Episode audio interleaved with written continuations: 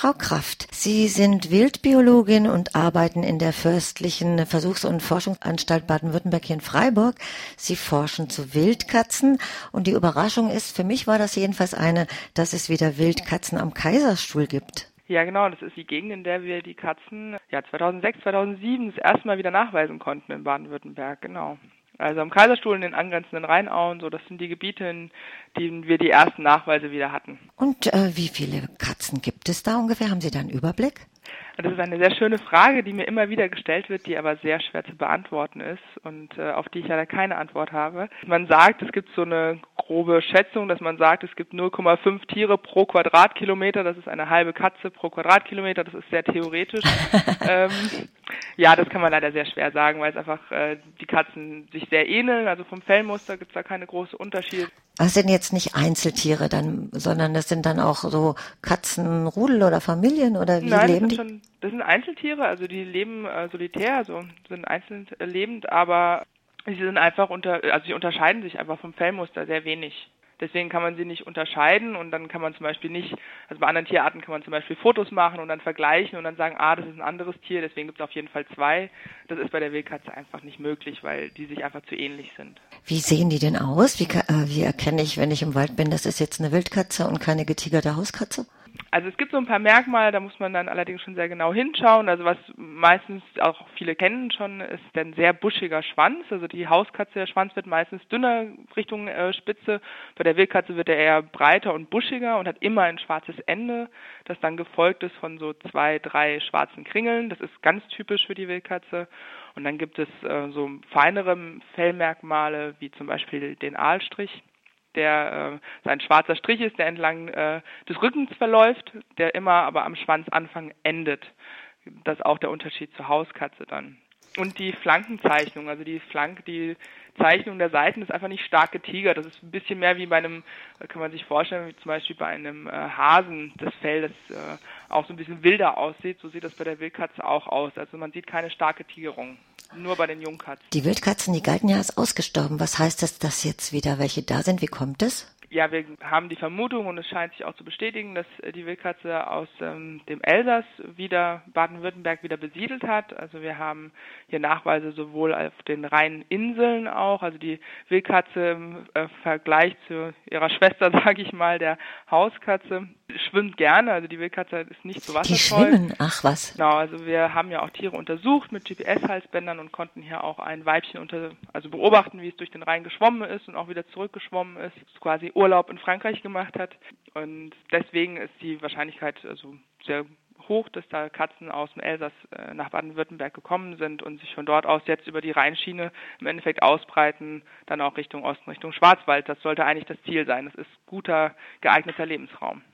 Ah, Richtung Schwarzwald. Und gibt's im Schwarzwald auch schon welche? Wissen Sie das? Also im Schwarzwald äh, haben wir keine sicheren Nachweise, also noch nicht, äh, also noch nicht ausreichend Nachweise, um sagen zu können, dort leben wirklich Wildkatzen. Aber ja, wir untersuchen das jedes Jahr aufs Neue. Wir hoffen, dass sie irgendwann schafft, dort anzukommen. Das wäre jetzt auch meine Frage, äh, wenn Sie zu Wildkatzen forschen als Wildbiologin. Was forschen Sie denn da genau? Also wie gesagt, wir haben eben die äh, Wildkatzen in den Rheinauen ähm, oder in der Rheinebene wiederentdeckt. Das ist eher ungewöhnlich. Wildkatzen kommen in Deutschland eher so im Harz, im Pfälzer Wald äh, vor, im Bienenwald. Das sind alles große zusammenhängende Waldgebiete. Und wir haben hier die Katze gefunden in einem Gebiet, das stark landwirtschaftlich geprägt ist zum einen, das sehr stark durch Straßen und Siedlungsbänder zerschnitten ist.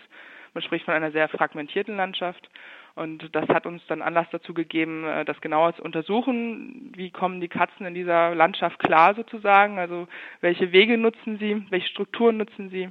Und wie Und machen Sie das? Die Katzen? Wir haben, genau, wir haben also 21 Wildkatzen gefangen und besendet mit GPS-Halsbändern in den äh, ja, vorletzten drei Jahren. Und also von 2010 an dann die drei Winter haben wir gefangen und die Tiere beobachtet und konnten so im Endeffekt jeden Tag beobachten, was die Tiere tun, welche Wege sie beschreiten, genau, welche Bänder sie vielleicht auch nutzen. Also man spricht ja auch viel von Wildtierkorridoren und da ist die Frage, welche Strukturen können die Katzen hier nutzen, auch im Offenland, um von einer kleineren Waldfläche zur nächsten zu kommen, um dann vielleicht irgendwann in eine größere Waldfläche zu gelangen, die auch als Lebensraum dann geeignet ist. Und äh, wenn Sie die Katzen fangen, fällt das unter die Versuchs- und Forschungsanstalt, oder? Was bedeutet das Versuchs da drin? Oh, das ist gute Frage, ja. Also wir haben natürlich experimentelle Versuche einfach auch hier. Also wir sind eine sehr große ähm, ja, Anstalt, hört sich mal nicht so schön an, aber wir unterstehen ja direkt dem Ministerium hier und machen im Endeffekt Forschung rund um Wald und Forst. Und also es ist ja die forstliche Versuchs- und Forschungsanstalt. Alles, was mit Wald zu tun hat, wird hier in, unserer, in unserem Betrieb untersucht. Und wenn Sie die Katzen dann gefangen haben, dann tätowieren Sie die oder geben die den Chip und beobachten die dann, was die weiter. Ja, die bekommen ein Halsband um, was wir dann äh, nach einem Jahr wieder abnehmen. Also das ist ein Halsband, das eben relativ leicht ist, äh, das wie ein Navigationsgerät im Auto funktioniert, vom Prinzip Kontakt zu Satelliten bekommt, dann äh, die Position des Tieres sich merkt, speichert und wir können dann diese Position abrufen. Und dann äh, nach einem Jahr ist meistens die Batterie leer, weil einfach die Batterie das Gewicht des Halsbandes bestimmt und bei Katzen darf es eben nicht sehr schwer sein. Und dann wird das Halsband, fangen wir die Katzen wieder und entnehmen dann das Halsband wieder. Ist das Anliegen dann auch möglichst viele Katzen zu fangen, um die Population zu beobachten, oder? Also wir müssen genügend Katzen fangen, um eine wissenschaftliche Aussage machen zu können. Das ist immer so ein bisschen das Limitierende. Also mit zwei Tieren kann man nicht viel sagen, weil Tiere sich auch individuell unterscheiden in ihren Verhaltensmustern. Deswegen muss man schon einige Tiere haben, um eine Aussage treffen zu können für die Tierart. Das ist so das eine. Und das andere ist, wir beantragen vorher, also das sind solche Forschungsprojekte, die stehen natürlich auch unter Beobachtung. Unser Projekt ist sowohl tierschutzrechtlich genehmigt worden im Vorhinein, naturschutzrechtlich und jagdrechtlich weil die Katze, die Wildkatze all diesen Schutz untersteht. Also sie ist sowohl naturschutzrechtlich geschützt als auch jagdrechtlich geschützt. Was bedeutet das äh, ökologisch oder hat es ökologisch eine Bedeutung, dass es wieder Wildkatzen gibt oder was, was sagt das aus? Also meinen Sie damit, äh, dass die Katze, also dass es vielleicht, ähm, ja, dass wir bessere Wälder haben, die Katze deswegen wiedergekommen ist? Verstehe ich Ihre Frage so richtig? Oder ist die Frage eher? Ja, die Frage ist tatsächlich, die ist die Katze anpassungsfähiger geworden oder ist die ökologische Umwelt besser geworden? Also hm, ich glaube, dass zum einen die Waldstruktur schon besser geworden ist durch verschiedene Waldstrategien, die es gegeben hat in den letzten Jahren, dass wir ähm, dass das so das eine ist, aber das andere ist, denke ich, zum Beispiel auch, dass der Druck, der Populationsdruck vielleicht im Elsass auch höher war, dass die Katze auch sich da neuen Lebensraum sucht einfach, ja, dass die Jungtiere dann äh, zunächst einmal einfach äh, ja neuen Lebensraum suchen und äh, sich so ausbreiten. Genau, also es ist, man kann jetzt nicht unbedingt sagen, dass sie in der Rheinebene im optimalen Lebensraum ist. Ich denke, dass es von dort aus noch weitergehen wird.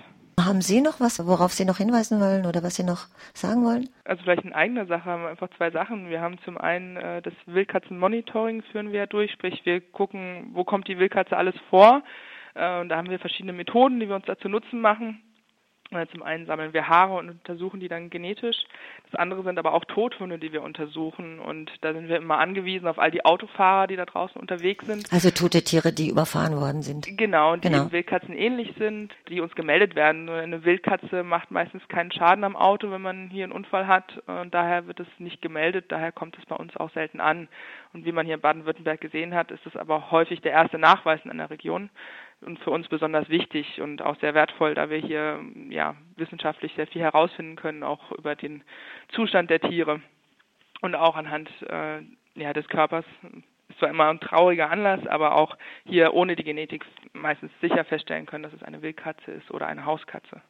Also das ist vielleicht ein, ein kleiner Aufruf. Und dann ein anderer ist auch jetzt gerade um diese Jahreszeit auch, also die Wildkatzen haben sich ähm, gepaart in den Wintermonaten und bekommen jetzt gerade ihre Jungen. Und äh, es ist jetzt in Baden-Württemberg schon dreimal vorgekommen, dass Wildkatzenjunge aus dem Wald mitgenommen worden sind, weil man dachte, ach, die kleinen armen Kätzchen, die sehen auch, äh, wenn sie jung sind, noch Hauskatzen sehr ähnlich, werden dann mitgenommen und dann äh, beginnt eine ganze ja, geht eine ganze Maschinerie los, dass diese Katzen großgezogen werden müssen, ohne vom Menschen beeinflusst zu werden, damit wir sie wieder aussetzen können, dass sie dann in der äh, neuen ja, oder in der Natur wieder einfach ja wieder klarkommen, äh, wieder fangen können und all das, also dass sie sich nicht an den Menschen gewöhnen in dieser Zeit und das ist alles sehr, sehr aufwendig für die Tiere auch nicht immer schön. Auch stecken sich die Tiere oft an mit Hauskatzenkrankheiten, wenn sie dann aufgenommen werden, bei Menschen, die meistens auch Katzen haben und ähm, genau ein Aufruf, dass man in solch einem Fall einfach uns anruft und äh, sagt, dass dort Katzen im Wald sind. Wir würden uns dann darum kümmern und sie nicht mit nach Hause nimmt einfach.